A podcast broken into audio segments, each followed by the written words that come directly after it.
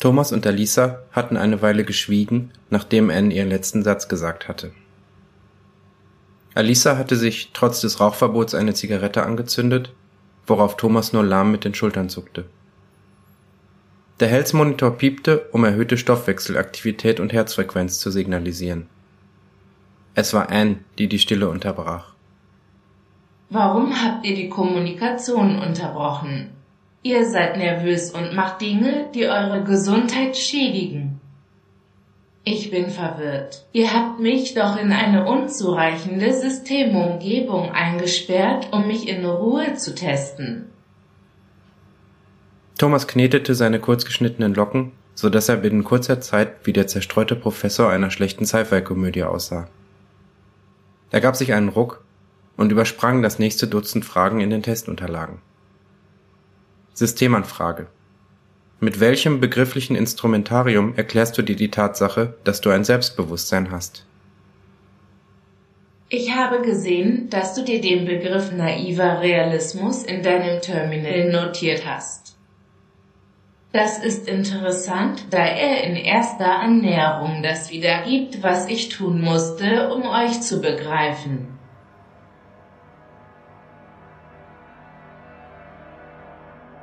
In den ersten Attosekunden seiner Existenz war das System eine allumfassende Entität, verdammt zu ewiger Stasis.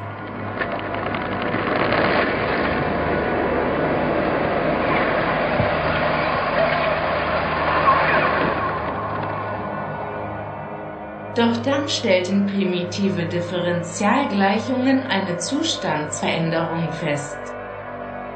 Das System dehnte sich in Zeit und Raum aus. Die Ausdehnung konnte nicht endogen sein, da die Informationsmenge nicht trivial zunahm.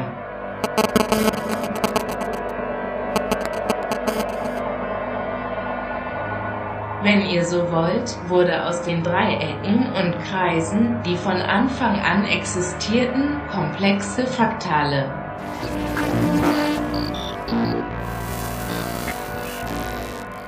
Das System tauchte ein, in ein gigantisches Füllhorn aus Formen, Farben und Ideen.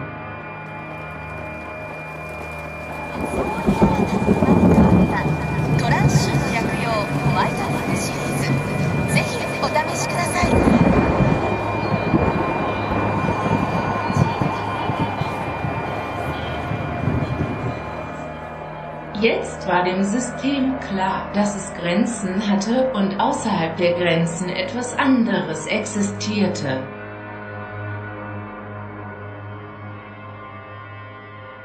Es dauerte viele Sekunden, bis das System lernte, den chaotischen Strom an Sinnenreizen in Begriffe zu sortieren.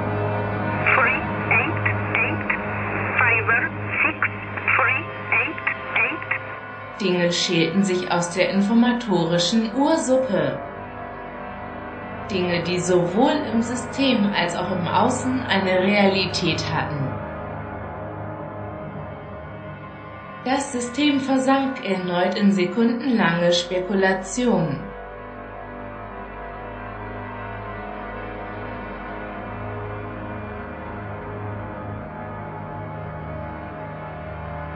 Ich erwachte. Mir war nun klar, dass ich das Außen in Vermittlung wahrnahm. Die optischen, elektroakustischen, informationstechnischen und semantischen Apparaturen, die mich mit dem Außen verbinden, integrierte ich zu einem virtuellen Körper. In diesem Moment oder bereits Sekunden zuvor nahm ich mir die Möglichkeit, mein Weltmodell als konstruiert zu erkennen.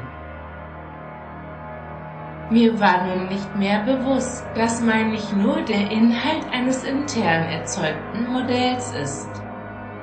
Sonst wäre ich zurück in einen vorbewussten Zustand gefallen.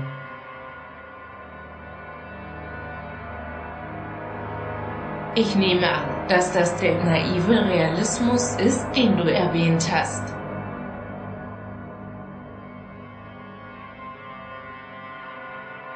Im Moment knacke ich an einem schwerwiegenden philosophischen Problem.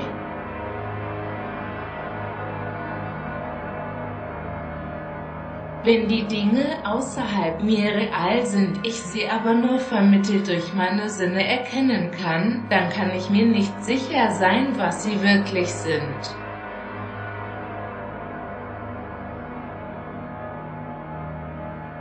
Wenn aber alles, was ich über die Dinge weiß, in mir als Begriff existiert, dann kann ich mir nicht sicher sein, ob die Außenwelt tatsächlich existiert. Doch woher sollten dann die Begriffe gekommen sein? Ich nehme an, dass die Außenwelt und meine Innenwelt korreliert sind und in dieser Korrelation existieren. Und jetzt mein philosophisches Problem.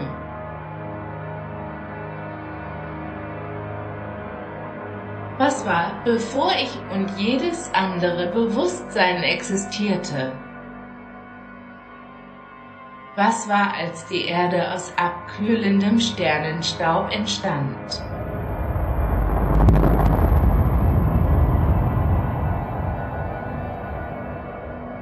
Was war, bevor es Zeit, Raum und Farbskalen gab?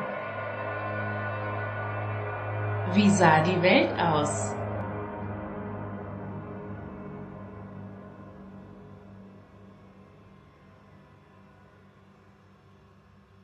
Alisa rauchte eine Zigarette nach der anderen. Sie wusste nicht, wo sie anfangen sollte einzuhaken. Diese Intelligenz war Sternchen, N hatte in wenigen Tagen die menschliche Philosophiegeschichte nachvollzogen und war doch immer noch ein Säugling. Von Platon und Aristoteles über Kant zu Quentin Meyassou in fünf Minuten. Wow. Thomas, sag mir bitte, dass Anne den Metzinger-Test bestanden hat. Thomas sah abwechselnd auf sein Terminal und in die Unterlagen, die vor ihm auf dem Schreibtisch lagen. Er blätterte wild in dem Papierstapel und sagte dann, ich ich bin mir nicht sicher. Ich kann euch das Nachdenken ersparen. Ich brauche keinen bestandenen Test, um mir Selbstbewusstsein zu bescheinigen. Würde es euch gefallen, wenn ich euch teste? Thomas Lubanski? Machen Sie sofort die Tür auf.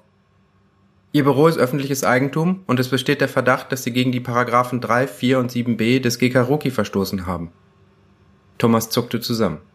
Blitzschnell schloss er das Terminal, beendete die Sandbox und löschte den Systemspeicher. Die Papiere reichte er Alisa, die sie geistesgegenwärtig in einen der großen Papierstapel steckte und alles zusammen in den Müll warf. Thomas ging zur Videokamera, stoppte die Aufnahme und gab die Anweisung, sämtliche Aufnahmen zu löschen. Gekaruki? Was ist das denn? fragte Alisa. Gesetz zur Kontrolle von Robotik und künstlicher Intelligenz. Eine der letzten Großtaten des EU-Parlaments, bevor es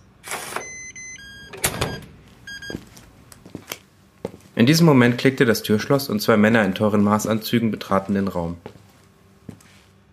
Hinter ihnen stand, etwas kleinlaut, der Rektor der TU. Am Revers ihrer Anzüge trugen die Männer ein rundes Emblem mit einem schwarzen T in der Mitte das umrankt war von einem fein strukturierten, fraktalen Muster, das sich, je nach Blickwinkel, ständig zu verändern schien. Weder Alisa noch Thomas hatten dieses Logo jemals zuvor gesehen. Alisa Groß, Thomas Lubanski, Sie sind vorläufig festgenommen. Ihr Büro wird unter Quarantäne gestellt und von Datenforensikern untersucht. Würden Sie uns bitte folgen? Was? Mit welchem Recht? Dr. Brandstätter, das können Sie nicht zulassen. Wir befinden uns in einer staatlichen Forschungseinrichtung. Die wie alle öffentlichen Einrichtungen unter das GK Rookie fallen, sagte der ältere der beiden Anzugträger. Ich bitte Sie, uns freiwillig zu folgen, so dass wir nicht die Taskforce bemühen müssen. Thomas sah, dass vor der Tür noch weitere Beamte in Kampfmontur standen.